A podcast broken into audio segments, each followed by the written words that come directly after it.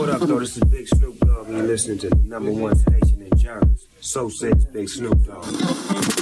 FTV Radio. Hey, yo, this the one and only Pete Crack. We live in effect down Badlands, North Philly. Shout out my brother from FTV Radio. Ring, let's go. Yo, one, two, one, two, one, two, it's the great Godini. I know what it is right now. He shot at FTV Radio, right in your hood, baby. Shit gonna know what to do. Right now, we Dímelo, mi gente, le habla DJ June, DJ June, FTV Radio, DJ Chris Beast, and our special guest tonight, a legend, mixtape legend, Tony Toca. That's for being here with ah, us. Thank you, brother. Thank you, bros. Peace. What up, man? How's everything, Tony? Oh man, as good as it can be, you know. Yeah. All things considered, we're alive, we're blessed, we're moving. Tell about Tony Touch. Who's Tony Touch? Like, lay some of your history down for the people who don't know. You know what I'm saying? We already know. We're familiar with it. You know what I'm saying? You know, Brooklyn, New York, born and raised. Uh, you know, lived in every borough though, basically. Um, but my mixtape hustle started. What up, though? My mixtape hustle started in, in '91. Okay. The DJing since '86 though.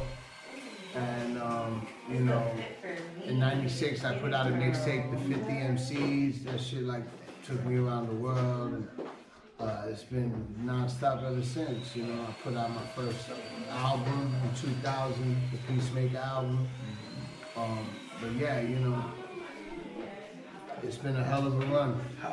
Tell me about that movement where you had like a lot of artists on like the 50, 50 50 MCs. Now yeah. that was all original beats by you, or it was No. just instrumentals? Yeah, that was just me jacking beats, you know, instrumentals. Doo-Wop was the first one to do something like that in 96, I mean in 95. Um, but in 96 I had my 50th mixtape or whatever, so um, I did it like an anniversary. But Doo-Wop was the first one to do that whole cypher thing, you know? And tell me, now that you talk about Dua, tell me about you and Dua, like the collab about the Diaz. We the brothers. Diaz brothers, yeah. You know, we had a little tiff back in the day, and we squashed that shit, and we ended up collaborating and making history, making great music. We made some great tapes. We've toured the world. Yeah, shout out to Dua. But you guys, the collab with you guys got, I look at you guys like the the red and meth DJs mixtape. Because not only you guys do mixtapes, but you do your own intro. To me, an intro is like doing Yeah. a skit, movie skit. You really be freestyling Oh, on your yeah, intros. yeah, you know, Tell me about the Ten Crack Commandments. I think it was. That was Dua shit. Okay. Yeah, you know. but you was on it, right? No, I wasn't on that one, but sh- I, I'm, I'm, I'm nearby. You're close. You close. We've done so much shit. Yeah, yeah, you yeah. know, but that's WAP shit. But yeah, you know, um, shout out to Dua, man. He's one of the most creative people I ever worked with, we've made a lot of, you know, great, great music together, and and, and, and yeah, man, we just we're still here banging out. So, uh, do you guys still do shows? You guys still do parties and shit like that? Or Of course, yeah. we did a verses. We did our own verses. Really? A year That- that's ago. what it was. Your own verses. That was like a year ago, like before the whole verses thing really took Okay. off. So how was that? We did like freestyle for freestyle because I have freestyles from like Pun, Joe. Exclusive. You popped out with an Eminem And then he had all the freestyles with like 50. Yeah, I pulled out the Eminem freestyle and then he pulled out the 50 Cent freestyle. So we were battling and shit. Dope. We had a Dope. blast, man. And um, yeah, so that's my man Wapo for sure. Tell, tell me about um like how the mixtape is not mixtape no more. It's now it's playlist, digital world. Like, Yeah. you think it is no mixtape. Who? I mean, you know, DJs like I still produce mixtapes. I got a SoundCloud page, Mixcloud. I do them. So that's where it goes now. It don't go on CD no more. It goes on a Platform. On platform. Yeah, but I sell my mixtapes on a digital, on a USB, now, USB. so you can get like my whole Your collection. catalog. I sell it like whole catalog now. Wow, dope, dope, and dope. um, you know, but I still do them just to keep my, you know, my blades sharpened Right. up. You know, just stay on my on my on my A game with, with being on top of the new music and and just keeping my skill set up to par. What do. I do? Producing more or mixtapes more?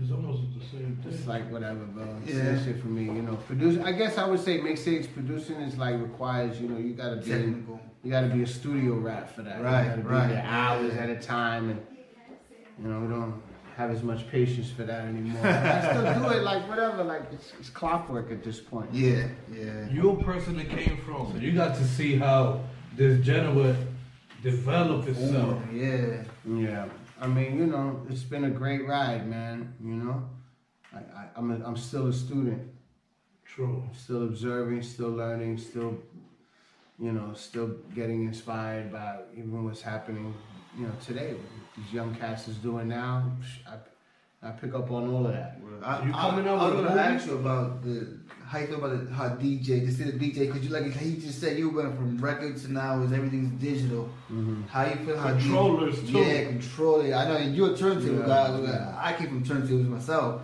How you feel? Do you are you comfortable with controllers? Do you rock with controllers? Of Of course, yeah, Give, like, give me pair use- twelves. I DJ with no, just my laptop in the past. Like, Yeah. whatever it takes, Whatever it takes, right? whatever it takes to move the crowd, you know.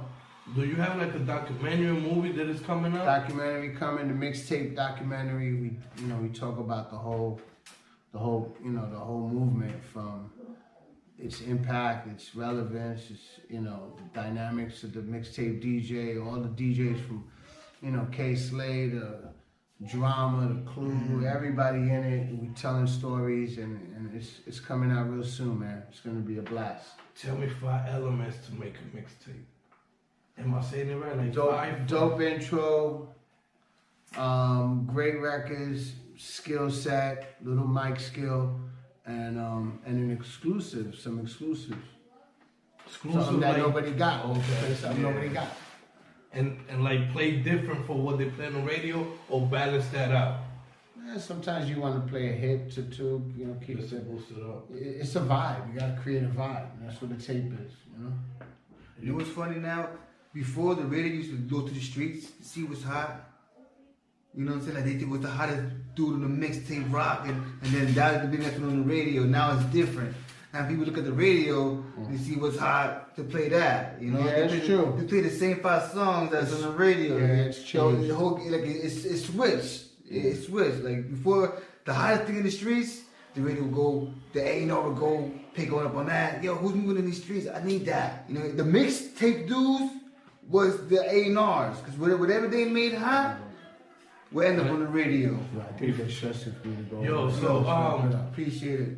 Thank you for coming out, Tony. You know what I'm saying? doubt. Anything you want to shout out, let them know. You know what I'm saying? To Yeah, look no, for. just yo, love to everyone that's ever bought a tape, ever, anybody ever streamed one of my songs, that came to one of my parties, that smoked with me, whatever. Just love you, man. Peace. Tony Toca, MTV Radio. Love, brothers. Peace. It's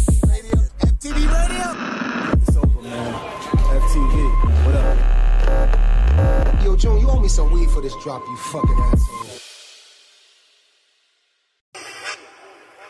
What, what, what?